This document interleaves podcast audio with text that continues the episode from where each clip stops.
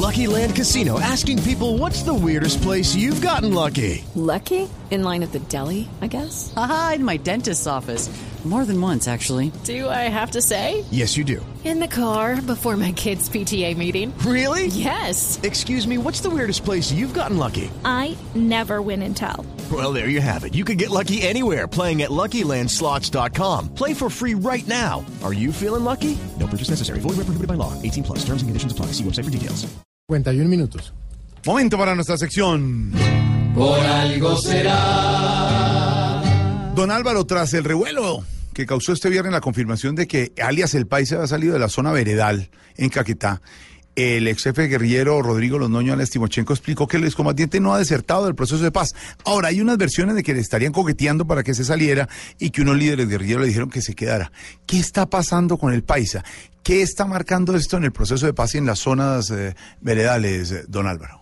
Jorge, primero hay que empezar por decir que alias el Paisa podía salir de la zona veredal. Según los acuerdos, no le está impedido a los miembros de las FARC, porque hay un problema práctico además. Mientras se establece la JEP, pues los miembros de las FARC tienen que dedicarse a la reincorporación, que incluye los temas de, de, proyectos productivos, que se supone que a eso estado dedicado el Paisa. Pero ¿por qué ha causado tanto nerviosismo? Porque obviamente es el Paisa. Es tal vez el de los cabecillas más uh, detestados y de los que se presume tienen menos intenciones de hacer política, o sea que tienen todavía mucho del uh, guerrillero militarista. Su retiro del proceso de paz sería gravísimo, por eso ha causado tanta conmoción. El hecho de que hayan ido corriendo Santrich y Márquez a tratar el problema pues demuestra la importancia que tiene también para las FARC. Hay muchas tesis, pero yo creo que lo que estaba haciendo el país es haciéndose sentir, mandando un mensaje de que las cosas están complicadas porque es cierto que en las zonas veredales hay muchos guerrilleros que están inquietos. El proceso de de reincorporación va lento, eh, los recursos para, en el caso del Paisa, por ejemplo, hoy explicaba el consejero de paz, los recursos para unos proyectos productivos en esa zona del Caquetá eh, están demorados porque vienen de unos recursos internacionales eh, y hay temas de seguridad que les preocupan. Y en general hay eh, inquietudes de miembros de las FARC. Eso por una parte pues es comprensible porque es un proceso complejo. Eh, si hubiéramos podido ordenar todo este posconflicto con anticipación, las cosas estarían mejor.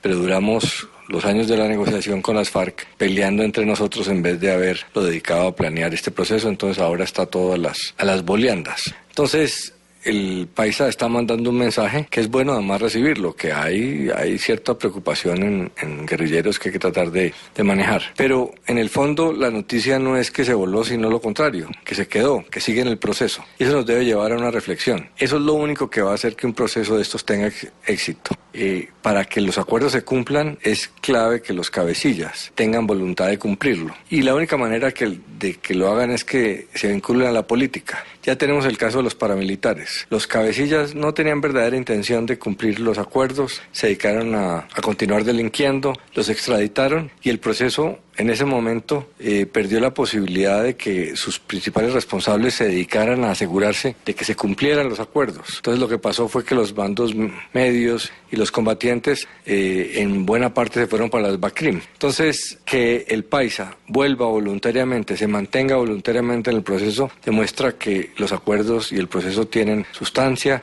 eh, tienen suficientes estímulos. Eso es lo único que va garantizar que el proceso funcione, porque lo otro es a la fuerza y a la fuerza no se pudo durante 50 años. Entonces, más nos vale que eh, hagamos lo necesario para que alias el Paisa siga en el proceso, porque eh, no tendría sentido que habiendo dado el primer paso lo dejemos echar para atrás. Eso depende de la voluntad del Paisa, pero también de la voluntad de la sociedad colombiana de hacer todo lo posible para incorporar a esta gente. Puede ser un criminal, pero es mucho mejor ese criminal dentro de la democracia, arrodillado a la ley, que eh, por fuera de ella eh, asesinando.